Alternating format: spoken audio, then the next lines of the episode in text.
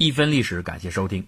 日清战争、日俄战争、满洲见证这一系列事件，可以视为东北亚地区当中中日俄三方在二战大摊牌之前进行的一系列热身。在当时，中国的民族国家观念正在而尚未全面形成，俄国沙皇政权的统治即将崩溃，日本完成了超速革新进程后，开始转向海外扩张，加上西方各个列强的强力围观，整个东北亚格局的演变可以说异常复杂。今天呢，我们就为大家选择两个试点，把目光投向上个世纪之交前后的日本和俄国。经常参加竞技的人都有体会，在竞技场上，一个人的实力固然重要，但是自信心是更加重要的。近代日本的崛起就可以理解为是一个自信心和国力同时不断提升的过程，甚至可以说，日本的赌性和运气让他的信心提升往往领先于他真实实力的进展程度，以至于最后信心爆棚的日本罔顾实力发动了太平洋战争，最后导致彻底的失败。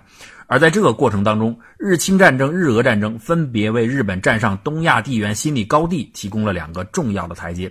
特别是日俄战争，尽管沙俄因为广阔的幅员，他调兵困难，难以尽出全力；尽管最后的结果实际上是双方平分东北势力圈，但是远东一遇战胜西方强国的这种心理感觉，的确是给了日本巨大的鼓舞。而在日俄战争之前，日本对沙俄那是赔尽小心呐。经历日俄关系的这个惊天转变的，就是俄国的末代皇帝尼古拉二世。尼古拉二世出生于1868年，也就是明治维新开始的那一年。尼古拉二世生性比较懦弱，并不被他的父亲喜爱。大家都明白，通常生性软弱的人，他都多愁善感。尼古拉二世就是这样。在做皇储时，有一次他观看法国作家写的舞台剧《阿菊》，这个剧情呢，讲述了一个日本少女和一个欧洲绅士的爱情故事。这一部精彩的舞台剧呢，完美的融合了东西方文化的精华，所以年轻的皇储看完后，立刻被美丽的日本少女和日本元素吸引，从此成为哈日的铁粉。他开始四处去接触日本文化，了解日本历史，并且渴望到日本旅行。一八九一年，机会来了，二十三岁的尼古拉二世要参加俄国西伯利亚铁路的开工典礼，并且视察海参崴。到远东很不容易的王储，当然不会放弃这个近距离接触日本的机会，他就决定顺路参访日本，要查看一下俄国东方这个自己出生的那一年开始维新图强、实力快速上升的邻居的真实情况。当然，我更愿意相信，这次访问其实更多的不过是一个年轻人去自己向往已久的神秘国度的寻梦之旅。日本在当时啊，国力刚刚起步，他们的综合国力比沙俄相差那是很悬殊的。故此，日本政府对沙皇王储的这次参访高度重视，希望借这个机会百般讨好这位俄国未来的沙皇，进一步拉近两国关系。所以，尼古拉二世所到之处，日本官民无不夹道欢迎，同时拿出最好的日本文化精品让王储体验。五月初，尼古拉乘坐军舰到达日本，在长崎登陆，就如同今天很多喜欢日本文化的少女一样。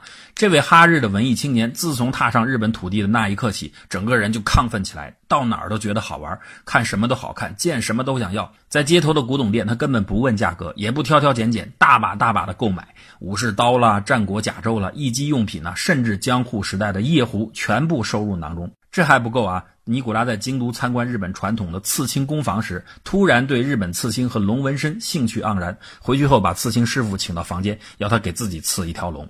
见到国外的贵宾这么追捧日本，内心非常重视面子的日本政府大为受用。当然，反过来也就馈赠给尼古拉二世很多的礼物。比如在日本京都住宿时，尼古拉被安排在一家传统的日式宾馆的贵宾房间。尼古拉见到洁净古朴的装饰、柔软舒适的榻榻米，还有那个榻榻米草垫散发出的淡淡清香，整个人简直醉倒了。他大叫一声，飞身扑倒房间，就趴在地板上不愿意起来了。旁边的侍卫不明白，吓坏了，还以为王子有什么急性病发作。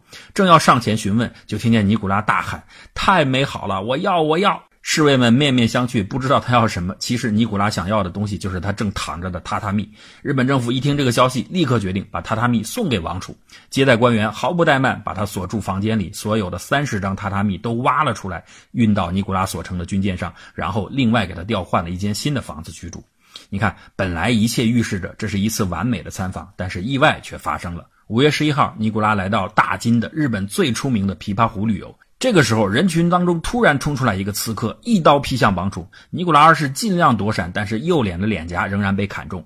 缺乏训练、人高马大的王储在生命攸关的时候，他突然显示出了知识青年的爆发力，翻身下车开始狂奔，动作连贯之极，接连躲过了两刀。由于事发突然，刚开始周围的人全都目瞪口呆，没有反应过来。皇子的车夫向天治三郎第一个缓过神他上前绊倒了这个刺客，其他的警卫一拥而上把他拿下。这就是历史上著名的大金事件。之所以在层层保卫下还有刺客出现，这个也确实不能怪日本人戒备不周，因为刺客本人他就是警备人员，他叫金田三藏。金田三藏刺杀王储的目的说出来很有意思，他认为俄国人这次来是不怀好意，有可能借参访游览之名行收集情报之实。当然，金田三藏这么设想也不是他自己有迫害妄想症，因为确实当时在日本就有很多人有这么一种看法，虽然不算主流，但是熟悉历史的人都知道，那个时代在日本，任何的思潮只要对国家好。所谓的好啊，都有人愿意以身相许。或许这就是现在流行的一个词儿，叫爱国贼。尼古拉二世倒没有受到太严重的伤害，但是脸上九厘米的刀伤算是破了相。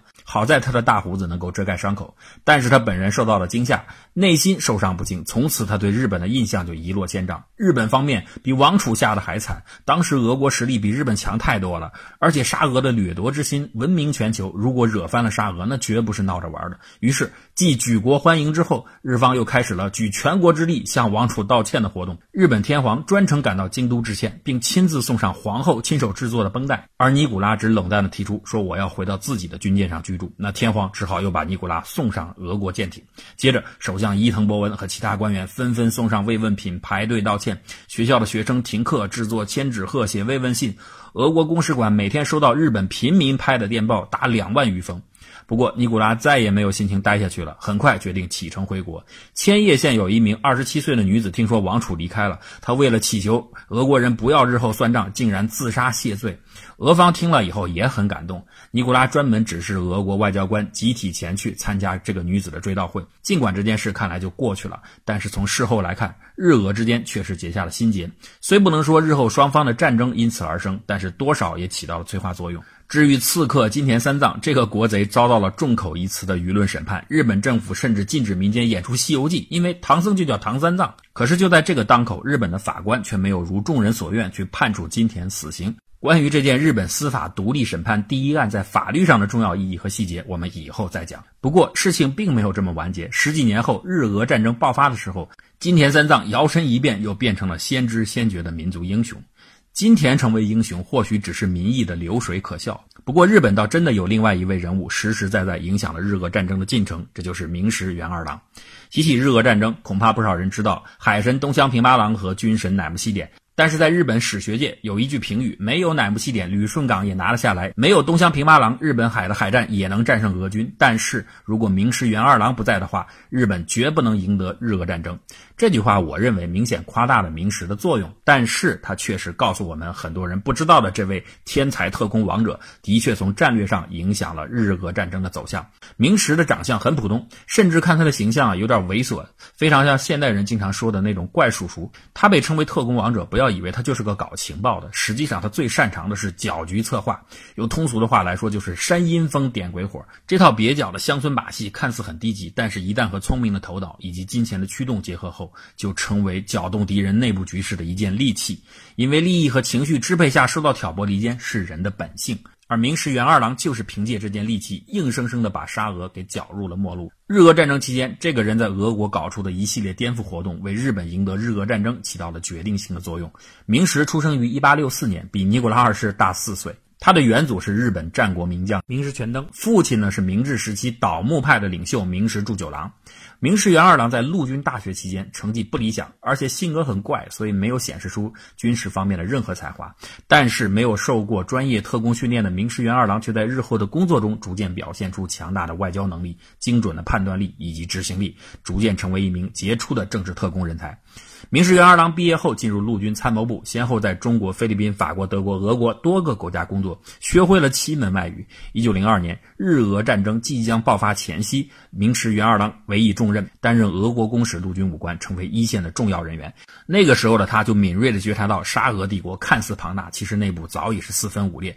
一九零四年，日俄战争爆发，参谋本部指示他用非常手段促使俄国国内反战反政府活动。明石元二郎向陆军参谋本部申请拨款一。一百万日元作为活动经费，策划俄国内部各方的分裂。在当时，一百万日元可是一笔巨款，相当于七百五十公斤黄金。而当时日本政府一名部长级干部的月薪大约才一百刚刚多一点，所以很多人刚开始不同意拨付这笔资金。但是参谋次长长冈外史力挺明师，资金及时拨付，拿到活动经费的明石元二郎二话不说，立刻开展工作。一九零四年，他在日内瓦会见列宁，提出以资金资助列宁领导的社会主义运动，推翻沙俄政权。列宁一开始拒绝接受，说我不能背叛祖国。明石说了一段非常有名的话，说罗曼诺夫沙皇是斯拉夫人，你是鞑靼族的加美部落人。这点说一下，列宁的母亲是鞑靼人啊。少数民族借助友邦的力量推翻暴君，怎么是叛国呢？列宁最后被说服，接受了这笔活动经费，进行了一系列的颠覆活动，直到俄国1905年革命。列宁后来还曾经评论此事，说感谢日本的名师大佐，想颁给他感谢信。